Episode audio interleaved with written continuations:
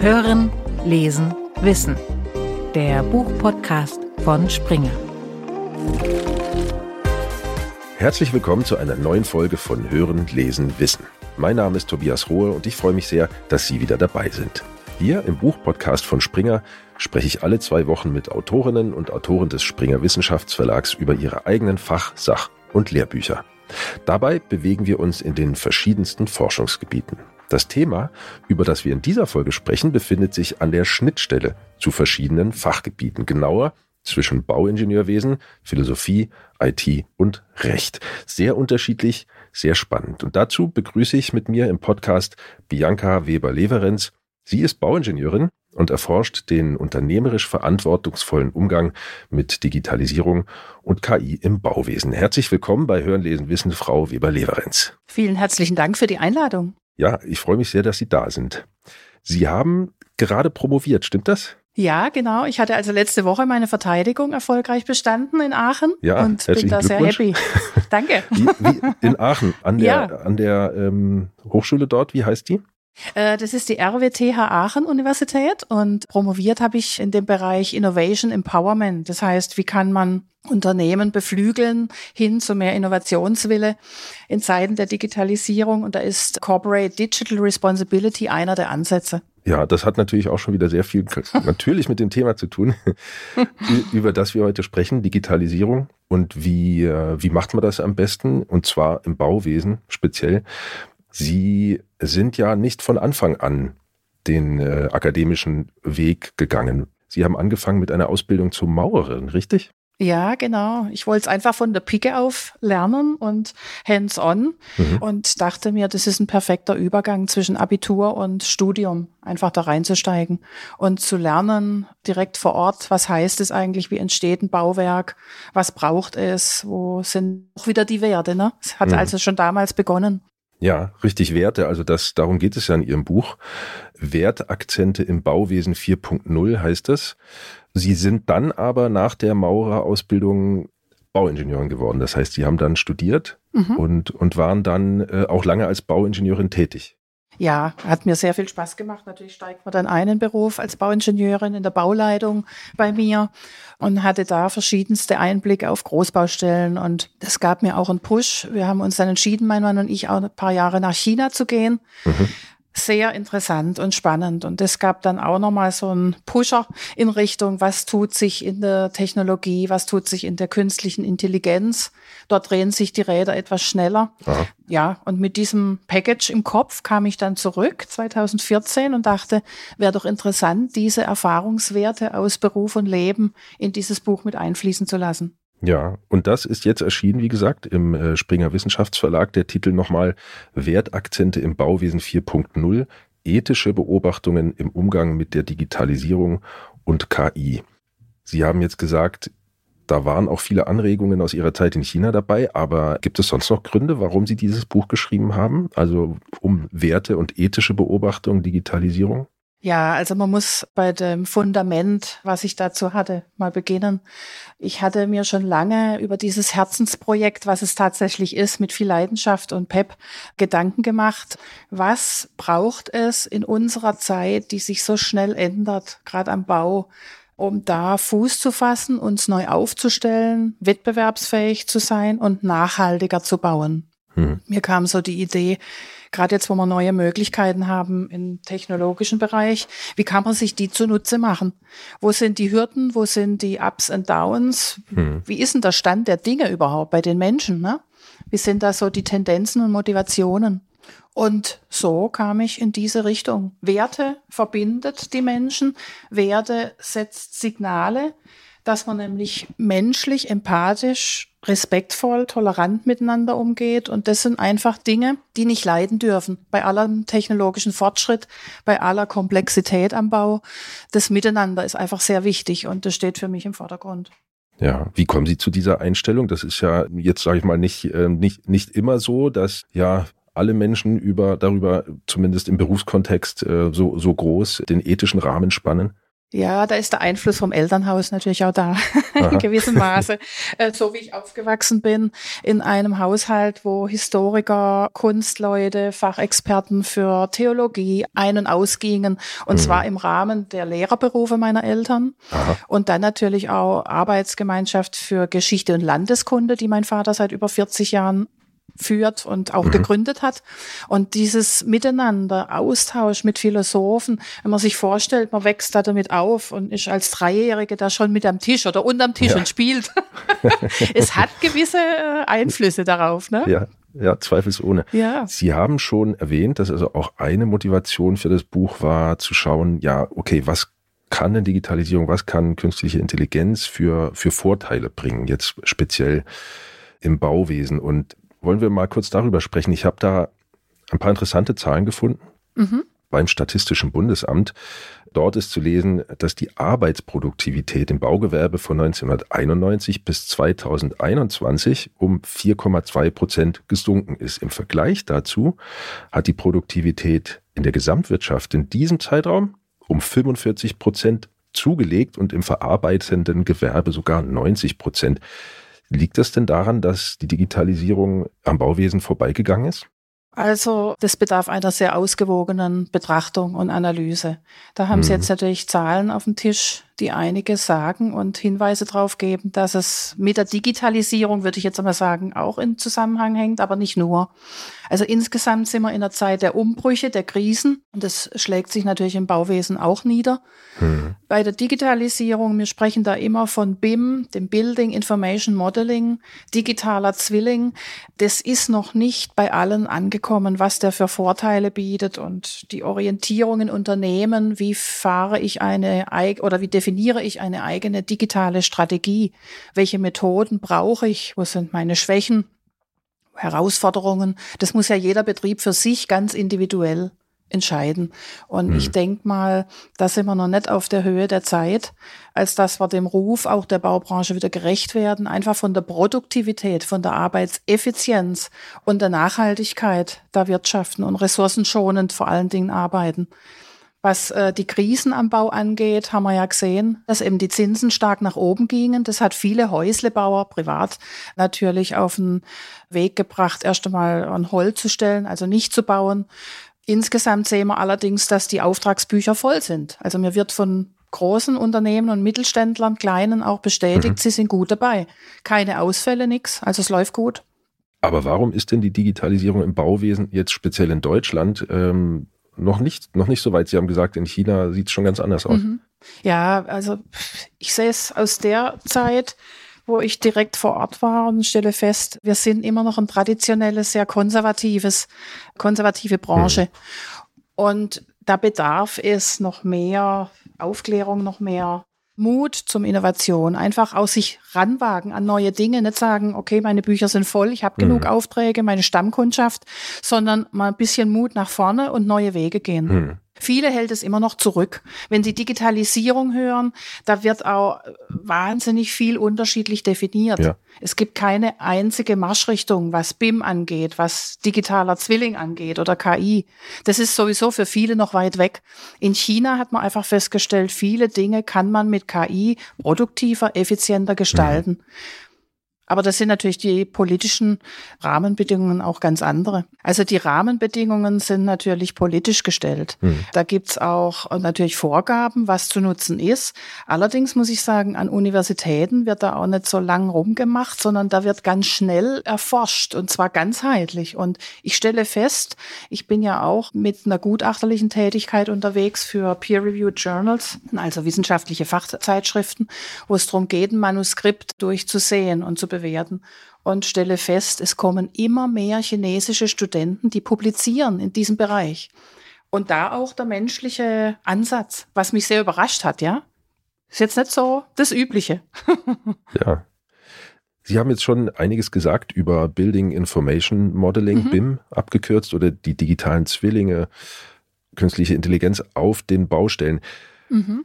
Ich habe mich in Vorbereitung gefragt, kann man das denn überhaupt? Ich meine, wie kann man denn Baustellen digitalisieren? Das scheinen eben Mittel zu sein. Können Sie uns mal kurz beschreiben, was das überhaupt ist? Building Information Modeling oder digitale Zwillinge am Bau? Ja, also bei BIM zum Beispiel, das handelt sich um eine digitale Methode. Das ist eine Möglichkeit, eine Informations- und Kommunikationsplattform zu schaffen, an der wirklich alle am Bau Beteiligten Zugang haben und dort mhm. ihre Daten hinterlegen, Abänderungen reintun können.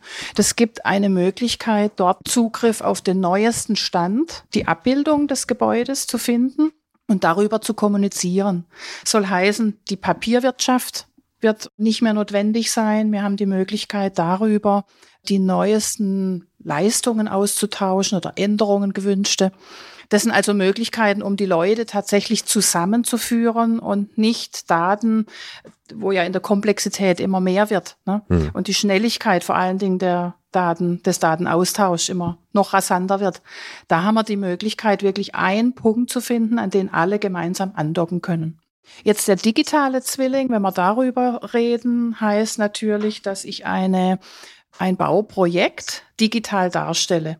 Das heißt, das Leistungsversprechen wirklich visualisiere. Und da hat jeder, der an diesem Bauprojekt beteiligt ist, die Möglichkeit, virtuell durchzulaufen und gewisse Schnittpunkte, zum Beispiel jetzt als Unternehmer für die ganze Heizung, Lüftungstechnik, sich abzustimmen wiederum mit dem Bau. Hm. Ja, wenn da Überschneidungspunkte sind, sieht man einfach, wo sind die Schnittstellen, wie muss man die eventuell ändern, wo geht's gar nicht, wie muss man umdenken mhm. in diese Richtung. Ja, und ich stelle mir vor, dass eben Fehlkommunikation und aneinander vorbeiplanen, aneinander vorbeiarbeiten auch dadurch verhindert werden kann. Ja, genau. Das kann ich nur unterstreichen, weil da haben wir wirklich viele Baustellen, die chaotisch laufen und ich weiß es aus eigener Erfahrung, manche dann auch gegen die Wand fahren und die Teams sich dann auch nicht mehr gut verstehen. Da ist es schon schön, wenn man diese Möglichkeiten, die die Technik bietet, jetzt nutzt und insgesamt eben produktiver, effizienter arbeitet. Ja, wäre so ein Chaos wie am Willy Brandt Airport verhindert worden, wenn man das benutzt hätte? Weiß ich nicht, ob das daran liegt. Also die Technik darf nicht für alles herhalten. Ich glaube, der Mensch, dann natürlich die Qualifikation, welches Aufgabeprofil ist verlangt, für welche Aufgabe. Okay.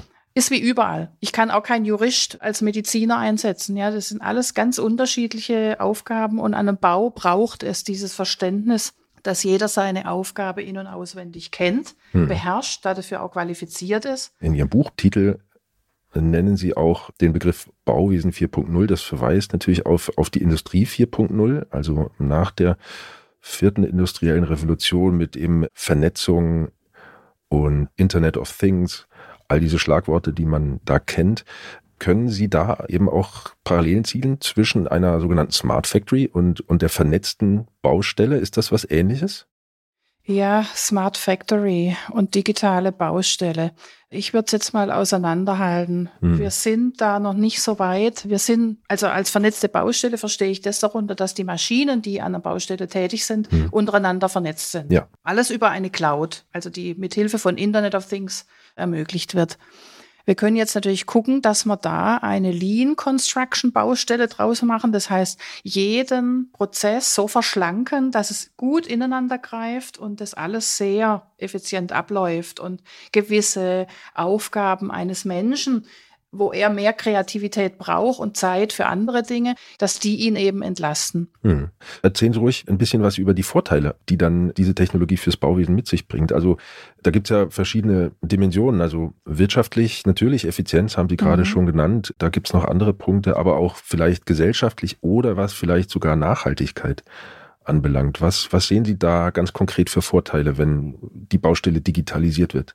Ja, da gibt's natürlich ein Riesenspektrum. Also ich fange mal an auf der Baustelle an sich. Das Thema Arbeitssicherheit ist ja ganz groß aufgesetzt, dass man also versucht, dass keine Arbeitsunfälle passieren. Da kann natürlich Digitalisierung und KI auch helfen, mhm. gewisse Arbeitsvorgänge sicherer zu machen und den Menschen einfach aus Risikosituationen rauszunehmen. Dann natürlich wirtschaftlich die Produktivität insgesamt ankurbeln. Dann natürlich neue Arbeitsplatzschaffung, denn es stehen, mhm. entstehen dadurch ganz neue Aufgabenprofile. Das ist ein Kapitel in meinem Buch, verweise ich an dieser Stelle sehr gerne, wo eben gerade darauf eingeht, was bedeutet dieser ganze digitale Wandel, auch auf der humanen Seite, von Wissen her und gesellschaftlich Bildung ist das A und O und ein ganz großer äh, Faktor, was den Wert eines Unternehmens ausmacht. Wenn man da mal nachguckt, was wir jetzt im Moment für einen Fachkräftemangel haben und mhm. wie man dem entgegenwirken kann, bietet also so eine neu aufgestellte Baustelle und ein pfiffiges, innovatives Unternehmen, was sich diesem, was sich dieser Herausforderung stellt, viele Möglichkeiten, sich da abzuheben. Ja, welche Fachkräfte wären das denn, die ersetzt oder ja, momentan fehlen, die aber durch Digitalisierung sozusagen ähm, ja aufgefangen oder ersetzt werden könnten? Also ich stelle zum Beispiel fest in Gesprächen mit Unternehmen, dass gerade weil man eine digitale Strategie für sich definieren möchte, da gewisse Fachkräfte fehlen, die einem helfen, wo man denn Ansatzpunkte findet. Zum Beispiel Chief Digital Operation Abteilungen werden in großen Unternehmen gegründet, gerade um auf dieses spezielle Fachgebiet, was sich neu aufgetan hat, einzugehen. Mhm. Dort sitzen Spezialisten nicht nur, um jetzt das zu verzahnen mit Human Resources, also der Personalabteilung, um die Fachkräfte heranzuziehen und Profile aufzustellen, für die Qualifikation, sondern vielmehr eigene Forschung auch zu betreiben und in eine Richtung zu gehen und zu schauen, welche Technologien brauchen wir denn, also aufs Unternehmen zugeschnitten. Aber jetzt den Maurer kann man nicht ersetzen. Wir haben ja auch schon die 3D-Baustelle, die mit, mit äh, verschiedensten neuen Technologien die Wände quasi druckt, ja. äh, erlebt. Ne? Mhm. Da spielt jetzt der Maurer natürlich keine Rolle mehr in dem Moment. Aber man muss auch da sich öffnen und sagen, Maurer, das, das Aufgabenprofil wird vielleicht sich über die nächsten Jahre auch ändern. Mhm. Und in Akademien oder in der Schule, wo man äh, Maurerausbildung macht, kommen vielleicht auch völlig neue Arbeitsfelder dazu. Zum Beispiel, dass jemand eine Maschine, die digital läuft, bedienen kann und diese Vernetzung quasi sicherstellt ne, auf der Baustelle, ja, damit ja. eine vernetzte Baustelle überhaupt existieren und umgesetzt werden kann. Ja, klar. Und äh, jetzt auf gesellschaftlicher Ebene. Ich glaube, Sie, Sie sprechen in Ihrem Buch auch an, dass Geschlechtergerechtigkeit vielleicht hergestellt werden kann. Also der Bau ist ja wohl immer noch sehr stark männlich dominiert. Solche Dinge.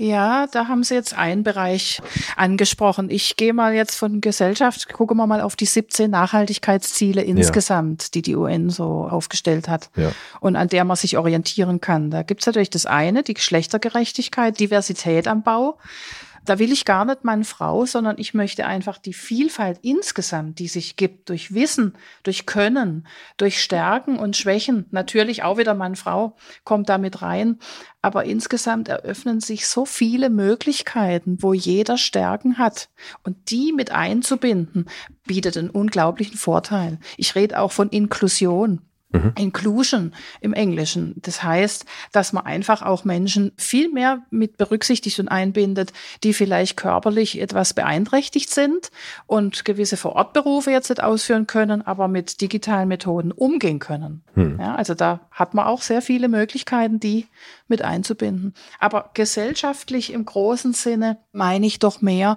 dass wir das Gespräch drauf bringen, wie kann mehr Vertrauen in diese Technologien geschaffen werden? Wie kann mehr Wissen gewonnen werden durch Hochschul- und Schulausbildung? Wie kann insgesamt mehr Entlastung für den Menschen geschaffen werden auf der Baustelle durch Hinzuziehen solcher Technologien? Insgesamt Produktivität, Effizienz, ressourcenschonendes Bauen wie kann einfach auch wieder dieser Kreislaufgedanke mehr ausgeweitet und umgesetzt werden. Zum Beispiel Cradle to Cradle ist so ein Stichwort, mhm. was ich immer gerne nutze, wo man die Möglichkeit einfach hat, recyceltes Material wieder zu verwenden angefangen bei der Bau Neubauerstellung schon einmal so ein Register aufzusetzen, wie viel Material wird wo verbraucht und mit Hilfe dieses Datenregisters dann über die Lebenszyklusphase des Bauwerks später bei Rückbildung zu entscheiden, welches Material setze ich wieder wo ein. Ja, dass das sozusagen schon von Anfang an geplant mhm. wird und, und, und mhm. das funktioniert gut durch digitale Methoden? Es könnte besser funktionieren, wenn es, wie gesagt, einen Weg in die breite Fläche findet und die Menschen mehr Mut haben und auch einen Weg finden, das jetzt bei sich einzubetten. Sehen Sie denn, dass sich in der Richtung momentan schon ein bisschen was bewegt oder sind wir da noch ganz am Anfang in Deutschland oder Europa?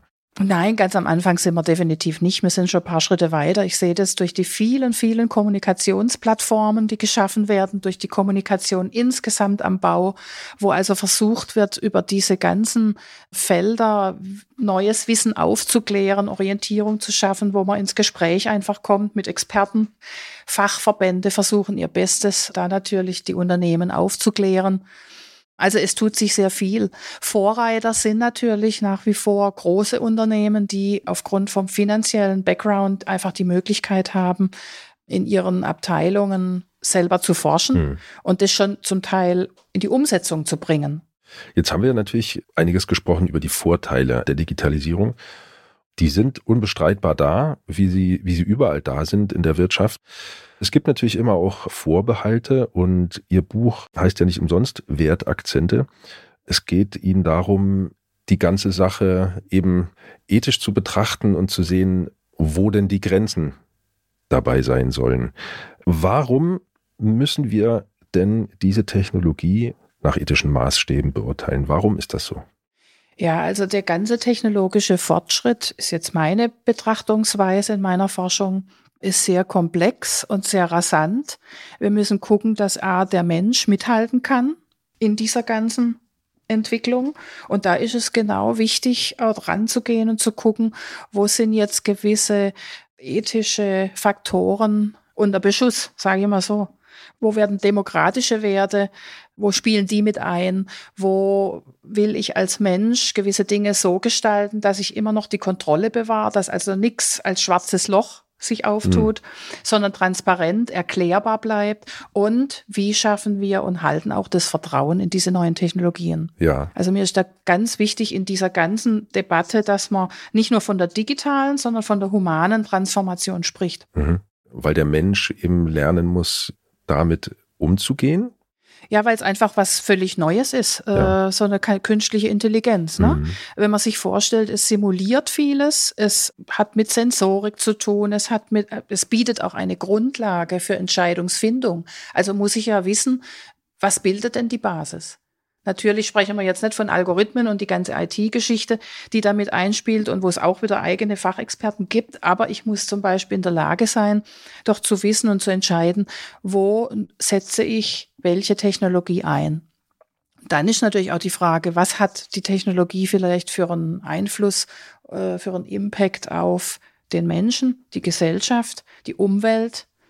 Ja. Hm. Also das sind alles so Perspektiven. Und in meinem Buch, da gehe ich auf sehr viele Schlüsselfaktoren auch einfach ein, die den Menschen ausmachen, die man in diesem digitalen Wandel doch berücksichtigen und diskutieren sollte. Ja, welche wären das denn? Eine ganze Anzahl. Also ich, ich spreche vom Ingenieur von morgen. Allein schon dieser Bildungsbereich ist ein Paket an sich. Ich spreche von den Möglichkeiten, Wegbereiter zu sein, dieses digitalen Transformationsprozesses, wie man vielleicht auch ein neues Qualitätssiegel am Standort Deutschland generieren kann mhm. und da ein Signal sendet in die Welt. Dann natürlich, wie die Regulierung aussieht auf rechtlicher Ebene. Also es sind alles solche Bereiche, die es noch gilt, spezieller zu untersuchen. Also die Regulierung von künstlicher Intelligenz meinen Sie jetzt im Speziellen? Speziell aber auch den Schutz der Daten. Ja? Mhm. Wie kriegen wir also die Datensicherheit und den Datenschutz so aufgestellt, dass wir einfach auch Lust haben, Innovation voranzutreiben. Und ich verstehe sehr gut die, die sagen, Mensch, zu viel Regulierung verhindert, aber ich muss dann auch wieder doch äh, auf den Boden der Tatsachen zurück und sagen, es braucht gewisse Regulierungen, weil doch zu viele Daten herumschwirren, die Sicherheit brauchen. Mhm. Da geht es um Persönlichkeitsdaten, da geht es um unsere eigenen Werte, wo man eben sich nicht verschenkt, sage ich mal so, auch im, im Hinblick auf Wettbewerb. Und, und es geht um Transparenz, haben Sie gesagt, also wahrscheinlich auch der, der Algorithmen, wie die überhaupt funktionieren. Das ist ja momentan äh, auf europäischer Ebene auch sehr stark diskutiert und, und äh, werden ja auch Verordnungen erlassen. Ich vermute, das ist auch eine sehr wichtige Sache, um, um eben das Vertrauen auch des Bauwesens, der Baubranche irgendwie zu stärken, auch diese Technologien überhaupt einzusetzen. Also ich sehe es ein bisschen zweigeteilt. Die Experten für die Programmierung von Algorithmen, die müssen natürlich da drin stehen in ihrem Bereich und wissen, wie, wo was äh, anzuwenden ist. Wir Bauleute müssen jetzt nicht unbedingt wissen, wie funktioniert ein Algorithmus. Aber ich muss doch wissen, mit welchen Daten fütter ich zum Beispiel so einen Algorithmus, damit er mir am Schluss dessen das anvisierte Ziel ausspuckt. Also Vertrauen heißt, dass ich auch sagen kann, okay, diese Technik wird so entwickelt, dass sie meinen Werten entspricht. Dass ich sagen kann am Schluss, okay, die nutze ich natürlich sehr gerne, diese Software, um den Weg zu beschreiten und meine Arbeit in meinem Aufgabenfeld, zum Beispiel als Geschäftsführer, wo ich Entscheidungen tagtäglich treffen muss, auf dieser Software basierend gut und im Einklang mit meiner Haltung auch treffen kann. Ja, was wäre denn jetzt mal wirklich ganz speziell in Bezug aufs Bauwesen, sagen wir, eine Funktion einer äh, Software, die KI verwendet, die nicht ihren Werten entsprechen würde? Wann würden Sie sagen, das mache ich nicht mehr, das benutze ich nicht mehr? Äh, da spricht man ganz häufig um Bewerberauswahl zum Beispiel. Also was ich hm. sehr äh, diffus finde, diese Diskussion, man kann sich die tausend Bewerbermappen ganz schnell durch eine KI durchblättern lassen und zieht sich dann gezielt die raus, die für diese Position in Frage kommen. Also da finde ich das Zwischenmenschliche und das Sichten durch einen Mensch noch sehr wichtig. Aber vielleicht bin ich da auch selber sehr altmodisch eingestellt. Das ist jetzt nur ein kleiner Bereich. Nein, darüber wird ja viel gesprochen, über den sogenannten Gender Bias mhm. und, und, und Racial Bias, der vielleicht ähm, ja. Reinkommen kann bei so einer KI, einfach nur dadurch, dass sie irgendwie halt schlecht trainiert worden ist oder eben äh, gewichtet trainiert worden ist, aber mal wirklich aufs Bauwesen bezogen. Denn diese Bewerbungsfragen, die gibt's natürlich überall in der Wirtschaft. Ja, ja. Aufs Bauwesen bezogen, ganz konkret kann ich sagen, die Software, die natürlich einen Leistungsstand über die komplette Baudauer, Bauzeit verfolgt. Wunderbar. Da haben wir die Möglichkeit, den Ist- und den Sollzustand ständig zu vergleichen und zu gucken, wo sind Abweichungen, wo müssen wir wieder eingreifen. Also so eine KI, die hier hilft, diesen Zustand durch Objekt oder durch Bilderkennung abzubilden sofort. Das heißt, draußen macht der Bauleiter ein Foto tut's zu den Unterlagen auf der Kommunikationsplattform BIM. Dort kann durch Bilderkennung der Leistungsstand an der gewissen Stelle XY der Baustelle erkannt werden, wird dann eingespeist auf die Kommunikationsplattform BIM und durch KI-Technologien unterstützt, geguckt, wo sind gegebenenfalls Abweichungen zeitlicher Art, qualitativer mhm. Art und wirtschaftlicher Art.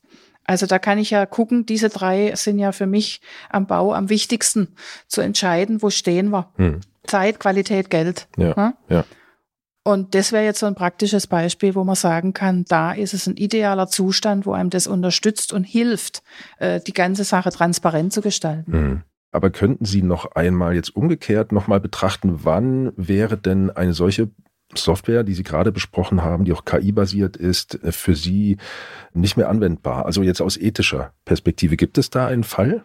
Ob es jetzt einen konkreten Fall gibt, weiß ich jetzt nicht. Es sind einfach Vorgedanken, um so eine Transformation unter Zuhilfenahme dieser äh, technischen Möglichkeiten mit uns im Einklang zu halten.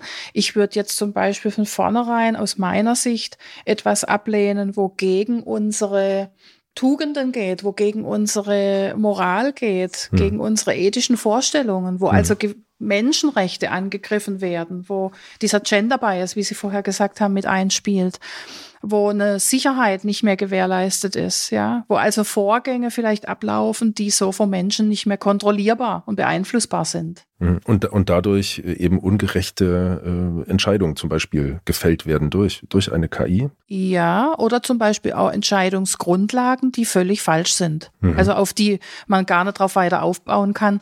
Wir haben es ja zum Beispiel bei ChatGPT jetzt auch erlebt, dass gewisse Formulierungen so gar nicht der Realität entsprechen, sondern völlig aus dem Ruder laufen und dann noch mehr Forschung notwendig ist. Mhm.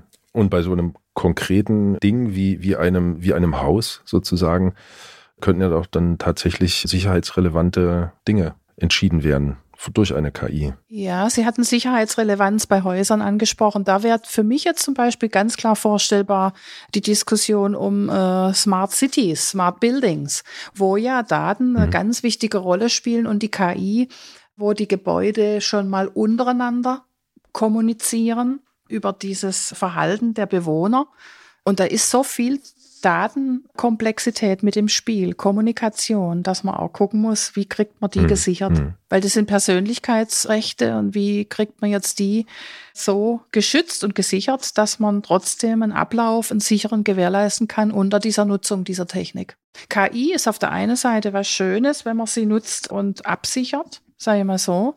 Aber wir dürfen uns natürlich nicht den Gedanken hingeben, dass die KI unsere Probleme alle löst. Denn wir machen ja die KI und das, was wir da reinstecken, das kommt am Ende auch wieder raus. Genau, genau. Das ist zum Beispiel auch sowas, wenn die Frage aufkommt, hui, da bin ich mir nicht sicher, da habe ich äh, noch zu wenig Wissen, wo ich ganz klar sage, es ist der Mensch, der die Schwächen vor, die Schwachpunkte vorgibt, die wir eben als Mensch mit Stärke füllen müssen und können.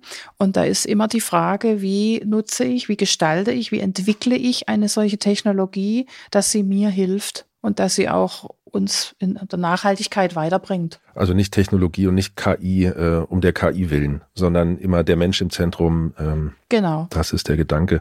genau. Dann würde ich gerne zum Abschluss von Ihnen noch den berühmten Blick in die Glaskugel äh, haben. Wie, wie digital ist die Baustelle in zehn Jahren? Ja, wenn man jetzt natürlich die Abfolge, die zeitliche sieht am Bau, würde ich sagen, Worst Case wäre, wenn wir immer noch in der Diskussion hängen, sollen, wollen, können wir digital. Schön wäre es für mich natürlich, die Aussage treffen zu können, okay, wir haben jetzt alle den nötigen Schwung, wir haben einen Wille zu Innovationen Hm. und dann könnte ich mir gut vorstellen, dass zum Beispiel BIM ein Alltag ist bei Groß-, Mittelständlern, kleinen Unternehmen.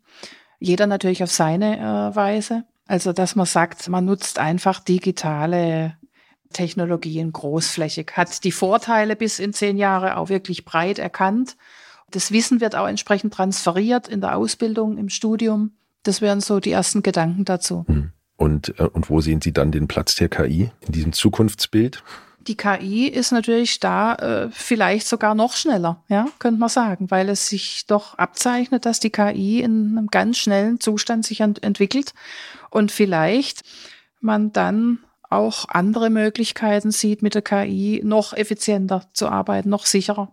Das sagt die Forscherin und Bauingenieurin Bianca Weber-Leverenz. Herzlichen Dank für dieses äußerst interessante Gespräch. Herzlichen Dank. Hat mir sehr viel Freude gemacht, so viele Aspekte mit einbinden zu dürfen. Das Buch von Bianca Weber-Leverenz, über das wir heute gesprochen haben, trägt den Titel Wertakzente im Bauwesen 4.0. Ethische Beobachtungen im Umgang mit der Digitalisierung und KI. Erschienen ist es im Jahr 2022 im Springer Verlag und ganz sicher können Sie darin mehr über die Themen erfahren, über die wir in dieser Episode gesprochen haben. In der nächsten Episode geht es um das spannende Thema Liebe.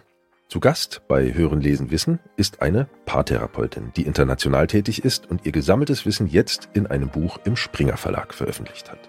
Wir sprechen mit Dagmar Meister über ihr Werk Rettungsring Paartherapie.